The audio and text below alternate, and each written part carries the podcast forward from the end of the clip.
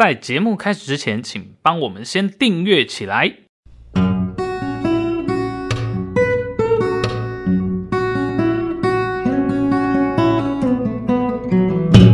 欢迎来到卡关实验室，听卡关不卡油。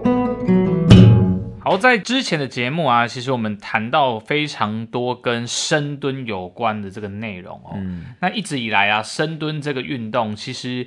呃，都在健身界或是运动界，甚至在我们物理治疗师眼中啊，它都是一个很重要、很很重要的运动。嗯，而且深蹲有一个什么叫下肢训练之王。没错，嗯，对，所以它对于身体的益处啊，无论是在增进体能啊，或是呃这个减重啦，然后或者是说你有一些下肢的。这个运动伤害，嗯，其实都可以透过呃不同变化版的这个深蹲呢，去达到不一样的目的。对，而且其实深蹲它是一个很有功能性的一个动作，没错，对吧？你要啊举凡你要拿地上的重物啊，是。还是说你甚至只是绑鞋带，嗯，上下楼梯可能都用到深蹲相关的肌群。嗯，还有一个很重要的，嗯、可能在呃欧洲比较少，因为因为我还没去过，嗯、我不晓得欧洲的那个公共厕所 有没有蹲式的厕所。有没有蹲式的厕所？好问题、啊。老郑有去过吗？去过欧洲、哦、蹲式厕所好像比较少，比较少哎、欸。对，所以其实像、嗯、像在呃深蹲啊，它蹲到比较底的那种，嗯、像我们在外面上蹲式厕所的那种蹲，嗯、又又称为叫亚洲蹲哦，所以其实在呃外。面啊，有时候我们找公厕的时候，尤其像女生哦，可能要上厕所的时候，诶、嗯欸，如果你发现你蹲下去，其实蹲不太下去，或是蹲着你爬不太起来的时候，哇，那其实也是蛮困扰的、嗯。对啊，而且有可能在过程当中就产生一些伤害了。是，嗯，好的。所以今天我们就要来针对这个深蹲呢，我们要算是温故知新一下，然后也再稍微再来剖析一下深蹲这个运动啊。嗯、OK，好，那今天因为这个牵涉到下肢的这个训练哦，所以我们就有老郑来闯关，那由我来守关喽。哦，好，马上我们就请小助手抽题。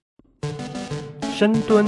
这项看起来简单的运动，却蕴含着无的健康好处。作为一项全身性的运动啊，深蹲不仅仅是肌肉挑战，更是身体协调、核心稳定和灵活性的一个重要结合。它超越了单一肌群的锻炼，是一种全面提升身体机能的综合性动作。就像主持人提到的，一不小心就可能带你看医生。那到底深蹲该怎么做才正确呢？网络上又有哪些迷思呢？好，所以呢，今天深蹲这个东西啊，我们就可能要真的从不同的一些面向啦。嗯、我们这样以比较比较这种广的面向来谈深蹲。好，嗯、好，那我们进入第一关。第一关呢，想要先请教老郑，究竟深蹲呢，对我们有哪一些好处？那你可以就比如说呃瘦身啊，或者说你比较擅长的这个下肢运动伤害等等的，哎、嗯，它有什么样的好处呢？对我们身深蹲啊，之所以被称为下肢训练之王，哈、嗯，不是没有。道理的，嗯嗯，因为深蹲它其实最基本，大家想想看啊，你在深蹲的过程当中，你的下肢的所有关节，嗯，几乎都会受到考验，哎、欸，对，都动起来了，对啊，你髋关节、你的膝关节，甚至你的骨盆，哦，然后到你的脚掌、脚趾，它其实都还要一定程度的处理，嗯，然后再来是除了力量被受到考验之外，还有一个就是关节的角度也会受到很强烈的考验，嗯，没错，对，当你蹲的越低的时候，哎、欸，你的踝关节的角度、你膝关节角度、髋关节角度都需要弯折到。极限，嗯嗯嗯，对，所以那个过程当中，如果在呃过程当中觉得哪边有卡卡的、僵僵的时候，哎，这个时候就可以透过这个深蹲，就提早秀出你就是脆弱或不足的地方。哦，所以它其实也算是一个检测的动作，对，自我功能检测这样子，嗯哼，可以知道说身体跟哪一些地方是不足的，或是控制不好的、没力的等等。对对对对对。那除了这个之外呢，就是第二个很重要，就是它对于心肺功能的刺激其实是很足的，嗯，没错，嗯哼，因为大家都知道，我们我们应该蛮多集都有讲到，就是我们的肌肉有百分之七十集中在下肢，是。对，那这百分之七十的肌肉透过深蹲都有机会被诱发出来，嗯嗯嗯，哦，尤其是臀腿啊这些大腿的这种肌群啊，它参与度更是非常非常的多，是，所以这个时候当它参与的多，你的心肺功能受到的那个挑战也会跟着比较多，嗯，大家记不记得就是前几年啊有一个深蹲挑战，嗯哼。就是那时候很流行一个挑，就是那种各种挑战，什么冰桶挑战啊，哦、冰桶挑战，对啊，然后那种运动接力的挑战，是，就每天做几下的深蹲，还是几下的伏地挺身，哦，然后要 tag 三位朋友还是什么之类的，啊，他们次数要加上去，是不是？对，好，我记得就是要传递下去这样子。对，那其实深蹲这个动作就在那个时候在流行的过程就有被就是拿来用，对对对，所以大家就会哎去在蹲蹲的过程当中想说，哎深蹲让一下两下看起来没事，但是当你的挑战是一次要做十五二十下的时候，哎就会有很累的感觉了。嗯嗯嗯，对，就会哦蹲到第五下第十下的时候开始觉得有点上气不接下气，有的人就会开始这样子，所以呃由此可见，就是深蹲对于这个心肺的考验其实是相当相当大的。嗯，嗯，那如果说对于一些我们刚刚前面提到嘛，我深你在做深蹲的时候，因为会。呃，算考验到非常多下肢哦，我们的髋、膝、踝这三个关节，嗯、会考验到他们的活动角度啊，然后可能他们的呃这个控制的的能力啊，哦，然后还有心肺之外，嗯、还有吗？还有什么好处吗？对，对我们的好处。好，最后一个好处，其实女生们就要。听好了，嗯，哦，女生哦，有些假胯宽，嗯，假胯宽，或者说有一些他对于他的身材的比例，腿的那个比例，嗯哼，或者有些人会感觉自己是葫芦形的那种，就是三角形的那种那种身材的话，嗯哼，他觉得那个臀腿感觉比较臃肿，然后腿比较胖的那种感觉的话，嗯哼，他其实透过深蹲可以去修饰你的曲线。哦，哇，这个很重要，对啊，这个其实像欧美很流行所谓的蜜桃臀嘛，是，哦，那蛮多，呃，像。是我们在可能网络上 FB 啊或 IG 上看到一些国外的健身网红，其实包含亚洲了这边啊，嗯、我们会发现女生的健身网红其实往往会把这个训练集中在这个臀腿这一带。嗯、是哦，那其实如果说有想要练出蜜桃臀啊，或是蜜大腿这样子，嗯、呃，想想要想要拥有这样身形的这个女我们的女性听众朋友，其实深蹲。就是一个非常非常好的选择。对啊，那呃不止西方有这样子蜜桃臀的这种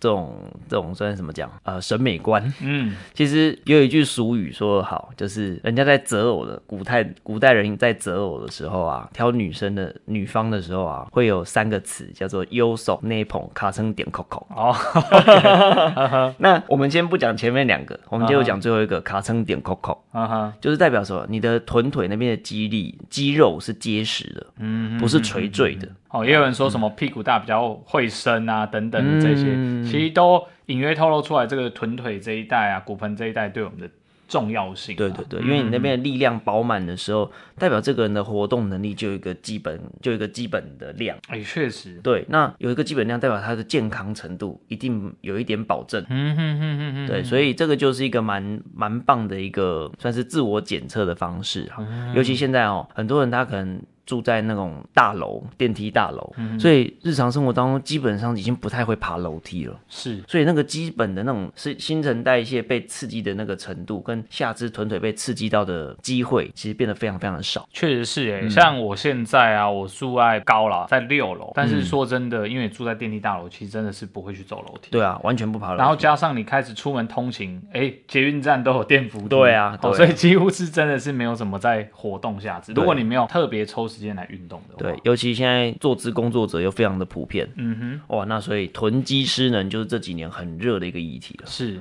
对，嗯哼哼啊，所以臀呃呃，针对臀肌失能，其实很多解方也是会提到深蹲这个动作，嗯嗯嗯啊，所以其实深蹲的好处其实是是爸爸款啊，所以我们在非常多集都一直在强调这件事情，就是这样子。好，那我想第一题老郑讲的还蛮完整的，嗯、我们从不同的角度去分析深蹲这个这个运动可以对我们身体带来哪样的好处。好，所以我们来听看第一关给不给过呢？Yes。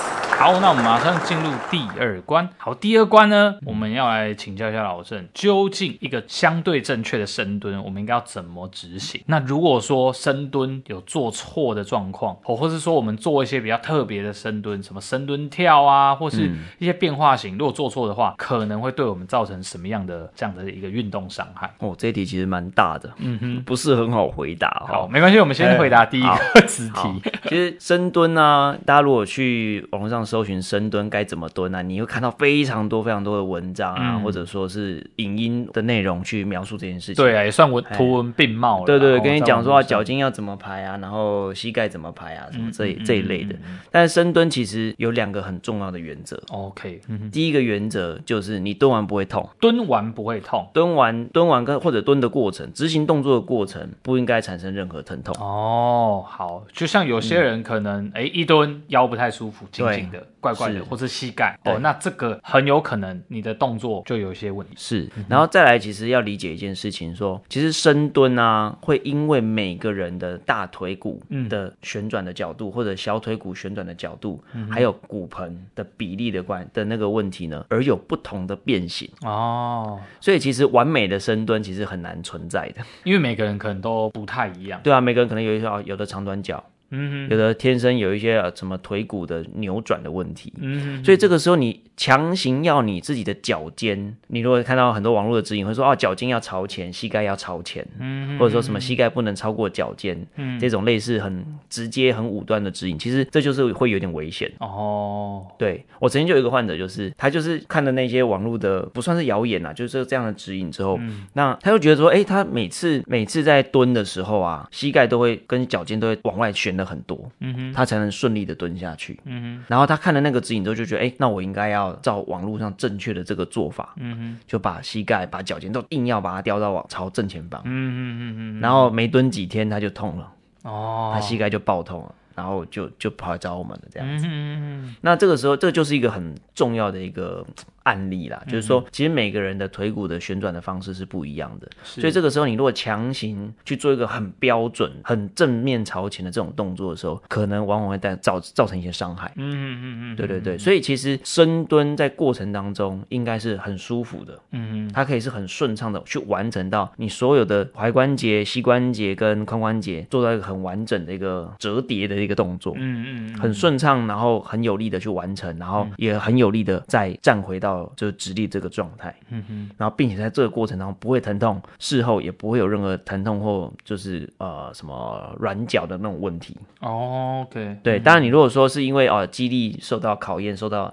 受到挑战之后，肌肉酸痛造成软脚，那另当别论。啊，但你如果说是哎蹲完之后反而是关节处会有疼疼痛，嗯哼，那可能就会有问题了。嗯，对，这个是跟深蹲的轨迹有关系，就是它的姿势是有关系的。嗯哼哼哼，对。那再来第二个就是会要去了解一下，就是说你深蹲的目的是什么？嗯哼，有的人深蹲是为了要练到蜜桃臀，对，所以它的组数跟它的那个强度的安排就会不一样。有的甚至是要拿一些壶铃啊、哑铃啊去增加那个重量。嗯，有的可能是要配合弹力带去增加阻力，嗯，那有的人他可能是要干嘛？是想要练跳高，嗯，他想要让他的跳跃的速度能力更快。嗯，所以这个时候练到的肌群，呃，肌肉的纤维的方的那个种类就会不一样。嗯，你可能是练的是同一个同一组肌肉，对，但是练的纤维是不一样的。你想要长出来的纤维是不一样的。嗯，所以这个时候蹲的速度也好，或者蹲的次数也好，或者蹲的 loading 就会要依照你的功能的目的呢去做一些调整。嗯，否则你可能会哦，你想要练跳高的，结果你的练的那个组数跟练的那个 loading 反而让你变成练成一个蜜桃臀啊，练成一个可能是哎。好看，但是那个没有足够的爆发力，爆发力不够，对，那就很可惜。嗯、对，所以在训练的过程当中，深蹲你要先理解两件事情。第一件事情，蹲的过程会不会有不舒服？嗯，蹲之后有没有任何关节的疼痛或者卡的问题？嗯哼。然后第二就是你蹲的目的是什么？嗯嗯嗯对，那如果你真的只是蹲健康的，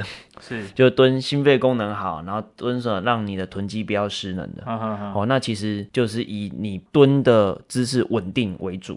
嗯，不求快，求稳。嗯，对，大概是这个大原则。嗯，呃，确实，现在在深蹲这个动作，大家只要一 Google 啊，嗯、无论你是直接放在 Google 搜寻引擎，或是 YouTube，甚至把 IG、Facebook 你打，大概很多都会有一些教学。哦，嗯，那当然，呃，深蹲怎么做，这个其实详情大家也可以去。搜寻一些资讯。哦，不过刚刚老郑提到两个很重要的点，就是第一个，无论今天你做什么样子的深蹲哈，无无论徒手的、负重的，都不应该产生这种所谓关节的疼痛，而且我们也不应该因为你看到网络上的一些算 guideline 指引，你为了去勉强自己照着那个指引做，而产生一些奇怪的出力。哦，那个其实都是比较没有那么好的，嗯、因为本来每个人天生的结构就不一样。哦，那第二个就会是我们深蹲的目的是什么？哦，看你只是要做健康促进用，还是你有一些调整体态的需求。哦，亦或是你有可能运动表现上的追求哦，这个就就会变成训练方法是不一样。那这个详情呢，大家就可以问各自的教练啊，或是物理治疗师等等的哦，去做一些调整啊。因为其实人本身就会深蹲，嗯，深蹲本来就不是一个很难的事情，婴儿就会深蹲了。是在其实，在我们的儿童发展过程中，嗯、这个蹲这件事情啊，就还蛮重要的哦，因为它算是一个呃，我们从地上爬，然后要转换成。变成双脚直立的中间的一个过程、嗯、是哦，所以确确实它是一个自然很自然的行为。对啊，所以所以你看小朋友在蹲的时候，他会说很强调说要脚尖朝前还是怎么样，他是很自然而然的就蹲在地上。嗯嗯嗯嗯。所以其实蹲是一个很本能的事情。是对，所以你如果硬要让自己变成像教科书上的那种哇脚尖朝前还是怎么样一堆规范的话，其实反而会让你蹲得非常的不自在。嗯嗯嗯。哦，所以这个时候你如果硬要去。去去屈就这些东西的时候，很容易就产生新的伤害，嗯，那就得不偿失了。对，这个我们就要延续来问一下，嗯、如果说我深蹲真的做错，嗯，那比较常见会有哪一些的伤害呢？在我们的身体上？嗯，在这之前，我想要多讲一件事情啊，嗯、就是说，呃，就是坏的深蹲让你看医生这件事情，主要都看，比如说大概是膝关节。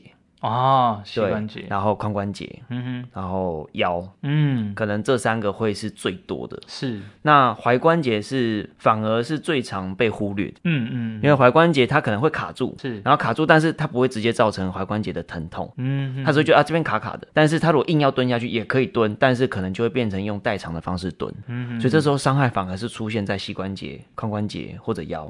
哦，对，受害者出现在其他其他。对对对对，啊，事实上真正有问题可能是他的踝关节。嗯，好、哦，所以对深蹲的族群，如果已经产生运动伤害的族群的朋友啊，要留意一件事情，你的疼痛的部位不见得是那个病灶。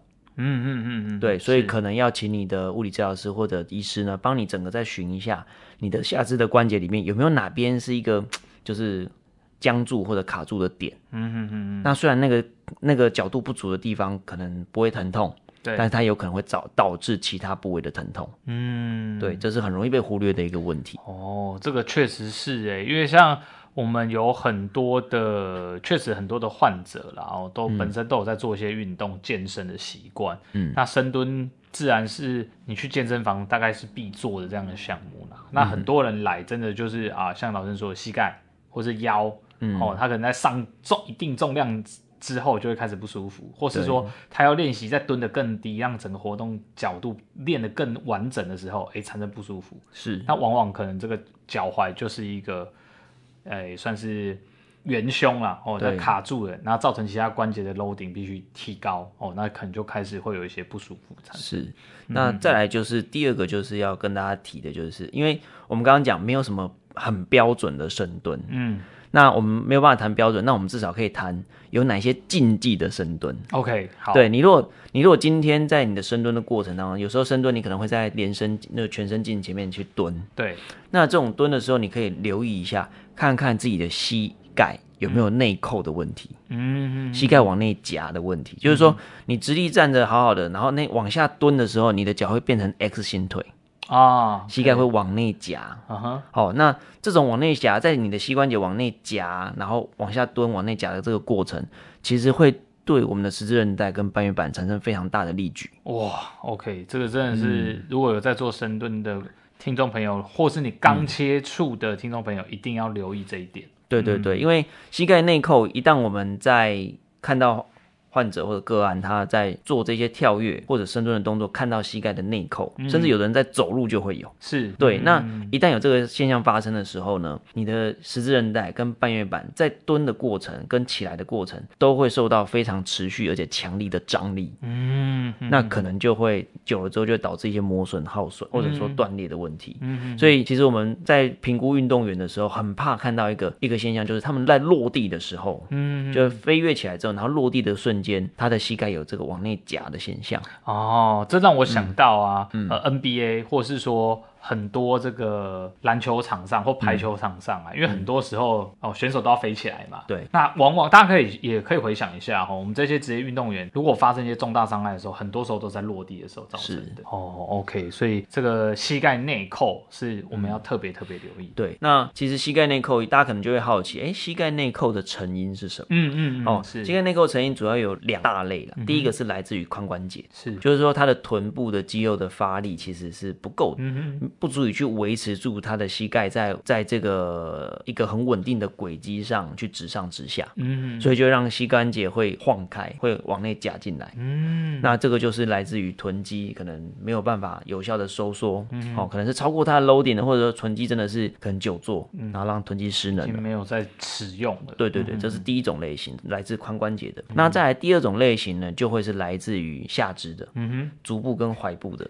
嗯，那也是我们很常在提到的，叫做功能性扁平足。哦哈，对，因为功能性扁平足，它是在你在行走过程或者身体受重量的时候，它足弓会往内垮。嗯哼，往内垮的时候，它会有一个耦合的动作，会让你的小腿骨、大腿骨这边会有一个一并往内旋的这个动作。嗯哼哼哼。那一旦它往内旋的时候，它其实也会让你的臀肌变得比较不好发力。嗯，哦，等于是说上下都出现一些状况啊。那在夹在中间的膝盖，可能就会有一个比较大的伤害。是，那膝关节就就变成说，好，就得盖瓜承受这些扭转的力量。嗯哼，那扭转转不够的，他就用膝盖内夹，嗯，去偷到更多的角度。是对，那这个时候伤害就产生。嗯，对，所以你如果发现说，哎，你有功能性扁平足的问题，哦，大家可以去详情可以看一下我们之前有谈过功能性扁平足的那一集。是，对，我不知道是第几集。哦，蛮多集的啦，蛮多集其实都有讲到。对，因为它会导导致我们的下肢的轴整个轴心会往内旋，嗯，然后就让你的膝关节往内旋、往内夹的现象变得更加的明显。嗯，好，所以这么。听起来哈，其实如果你有严重的功能性扁平足，或是说有这个严重囤积失忆的问题，嗯，其实如果有两这两个状况的人，应该都要先处理这个问题哦，不然你马上就去做深蹲，很可能你你每做一次深蹲都是在扭扭转你的膝盖，去去破坏你的这些关节或韧带。对，没错。OK，所以这个是要各位听众朋友要特别留意的啦。哦，那这个简易的这个检测方式，然后刚刚老师有分享，你可以在呃全身镜前，哦，你可以先简单的做一个蹲深蹲的动作，那如果发现你的膝盖往内夹的幅度非常的大，而且是你几乎是有一点控制不住的那种感觉的话，嗯、哦，这个时候务必可能要去请教一下你的物理治疗师，然后你的整个下肢生物力学有没有发生一些不是那么正常的状况、嗯、哦，那先做好调整，再来做深蹲这个运动。对对对，这样子你在训练的过程就可以很安心的去啊，不不论是练到心肺，练到你的蜜桃臀，练到你的跳跃能力，就都可以很放心去叠加那个训练量。好。好，OK，我想第二题老师也回答的非常完整，那我们就直接给过啦。耶，Yeah. 好，那我们来进入第三关。哦，第三关呢，是我们找到网络上一些常见的深蹲迷思。嗯，哦，那我们来请老师来破解一下。嗯、哦，好，来第一小关是，嗯，深蹲的时候膝盖不能超过脚尖，是对还是错呢？这个其实没有一定，嗯哼哼，因为就跟你的大腿骨、小腿骨的比例有关系，嗯，对，所以其实深蹲膝盖不能超过脚尖，有一点像假议题啦，啊，okay、对，只是说以一般而言的话，你如果蹲得好的时候，的确深蹲的时候膝关节不会超过脚尖太多，嗯哼哼，或者快要到脚尖就可能就停住了，嗯哼哼，哦，那当你的膝关节会很明显的大超过脚尖，假设你的腿骨的比例是正常的，嗯、但是你蹲的时候膝关节会很明显需要超过脚尖，嗯哼，那可能代表你在蹲的过程当中，膝关节的参与量有点过头了。哦、OK，对，那有那就有可能会让你的膝关节的 loading 在整个过程当中就会有比较高的风险。嗯嗯嗯嗯，好，所以这第一小关其实膝盖到底能不能超过脚尖，根本。不是太大的重点，然后因为每个人的这个腿骨比例可能就会造就不一样的这样的角度，但是以正常状况来说，你的膝盖在伸的过程中应该不会是有超过脚尖非常非常多，对，应该是不会这样，因为会产生膝关节超过脚尖这件事情，大概就是有两个有两个情情况，就是你的小腿骨的比例是比较长的，嗯哼哼，然后还有你的踝关节角度是超好的，哦，那就可能让你的膝关节哎很容易就超过脚尖。对对对。好，那我们再来第二小关哦。这第二个迷思是，呃，深蹲蹲越低，然后越久越有效，是这样？越久越有效。嗯，那就用便秘去练就好了。就等于蹲在那个最低的位置，撑在那边这样子。对啊，那这样子很奇怪。其实蹲越久越有效这件事情，嗯，应该这样讲，就是你在生活当中或者你的运动项目里面有没有这个需求？嗯哼哼哼。我们不会觉得说蹲越久。一定越有效，还是一定越没效？要看你蹲的目的是什么。嗯嗯嗯。如果你的目的是要练，比如说你就是要每天要蹲着，要干嘛干嘛。比如说有一些工作内容，它是需要蹲在地板上要做一些什么事情。嗯哼。然后就要蹲的很久。哎、欸，那这个需求可能就是要蹲很久。嗯。那他想要去练，然后去让这个稳定性更好，那当然无可厚非。嗯哼。对，那但是一般而言啊，大部分人不会蹲那么久。是对，而且大家要记得一件事情哈，大便蹲那种蹲跟深蹲基本上还是。不同类型的蹲哦，哦，还是不太一样。大便蹲的时候，你是整个下肢弯折到最极限，但是你的肌肉是不出力的。嗯，因为你的出力都在你的都在其他地方，OK，都要负责去挤压你的 大腿。所以，所以其实呃，大便蹲这种这种很放松的蹲，嗯哼，哦，然后放在那种很放松的位置上维持身维持蹲着的这种事情，其实对膝关节或髋关节是有蛮大的伤害的。哦，这跟深蹲是不一样的，这跟深蹲是不一样的哈，所以。我不会建议说到全蹲，而且是放松的状态。注意哦，放松的状态的这种全蹲，OK，其实是有很大的风险。嗯，你想想看，为什么你可以全蹲，但是又放松？因为你的关节跟韧带是被绷到最紧的程度。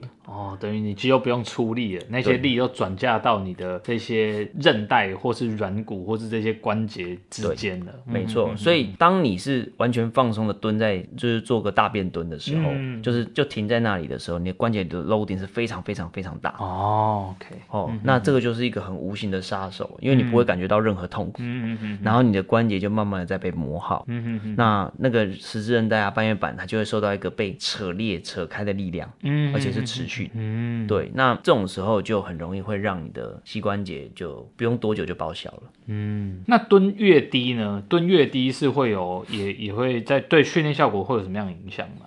如果在练深蹲的时候，嗯，蹲越低这件事情哦，有没有影响？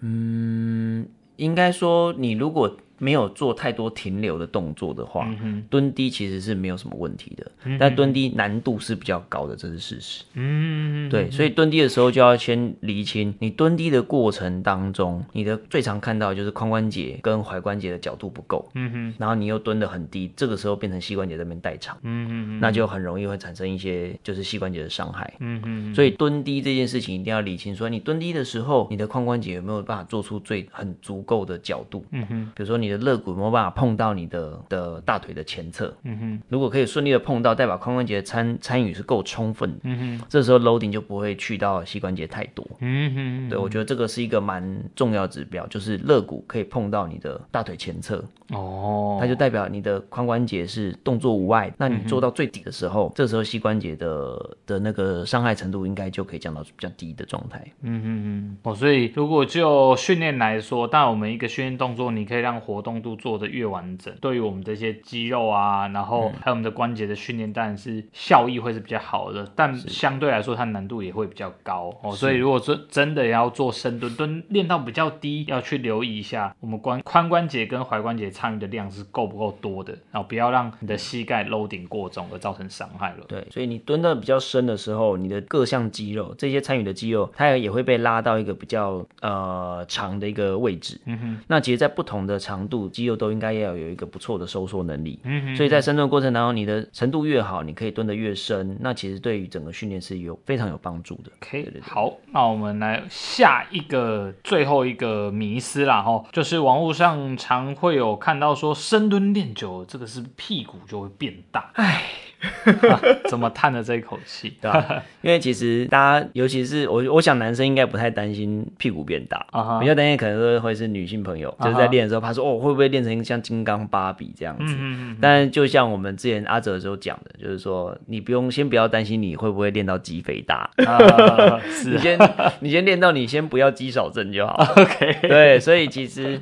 其实这个是一个很非常不必要的担心。嗯，因为就算你练了好，屁股真的变大了，它也是慢慢的变大，它绝对不会是在一朝一夕，你练个两百次深蹲，然后屁股就变大。嗯，黑吉波扣脸哎，是对。我们先前节目其实也有邀请到我们东西物理治疗所的蔡心怡老师、哈比老师来分享有关怎么去练臀腿。嗯、那他其实当时有分享哦、喔，其实要让屁股嗯真的有这个维度上的进步哦、喔，嗯、也没那么容易。对啊，我记得他当时的分享是，他要负重哦，无论是用深蹲或硬举，基本上要负重超过一百公斤。他的体重我记得四十几公斤而已，哦、他自己才感受到臀部有一个明显维度的增加。嗯，所以我相信，如果你是刚接触深蹲或是说健身这样的的朋友们，其实就不用太担心了。然后，所以、嗯、呃，这个要把屁股练大或是肌肉维度练大，尤其是女生还有荷尔蒙的关系，其实真的是不用太担心。对，没有没有这么容易啦，是 要变大变小不容易，但是变比较挺，嗯、变得比较排列变得比较好，这是其实倒是非常有用的。是对，嗯、先不要管大小，先管形状吧。嗯，对对，形状如果变得好，其实就算大，其实它也是很坚挺有力的。嗯嗯，那又有功能又美观，那。何乐而不为？是，对就一举多得了啦。对啊，对啊，嗯，嗯，嗯好，那今天老郑超强的哦，我我觉得第三题也是回答的非常完整，然后也提供我们很多的这样一个迷思的破解啦。我们来看看第三关给不给过呢？讲、嗯、成这样还不给过？好的，我们今天呢讨论了许多跟深蹲有关这样的议题哦，无论从我们深蹲其实应该要怎么做啊，会有哪些伤害啊，我们可以在做之前就先预防起来哦，并且有一些迷失的破解啊，这个都相当的重要。好，那现在也进入到二零二四年啊，新的一个年度，如果说。各位听众朋友，你们想要给自己新年一个新的目标哦，或是说我想要学习一项新的运动哦，其实我们都相当推荐深蹲这个运动，尤其现在很多空屋的时候。你没办法外出跑步啊，干嘛？哎、欸，你就可以在家练深蹲，哎、欸，也练得到心肺。对对对，哦，这是一个算是蛮好的选择，而且深蹲算是随时随地都可以做啦。对、我们即使是你在家里，或是说哎、欸，在外面，有时候等个车什么之类的，如果你尺度够高，哎、欸，其实就蹲起来吧。对，哦、还有你的裤子要记得延展性要够好，OK，不然就会破掉。对好的。以上就是今天的节目内容。如果你喜欢我们的节目，欢迎订阅、按赞并留言给我们哦。如果你想要听更多有关物理治疗或健康相关的议题，可以在底下留言或是写信给我们。我是物理教师阿泽，我是主科人老郑，卡关实验室，我们下次见，拜拜。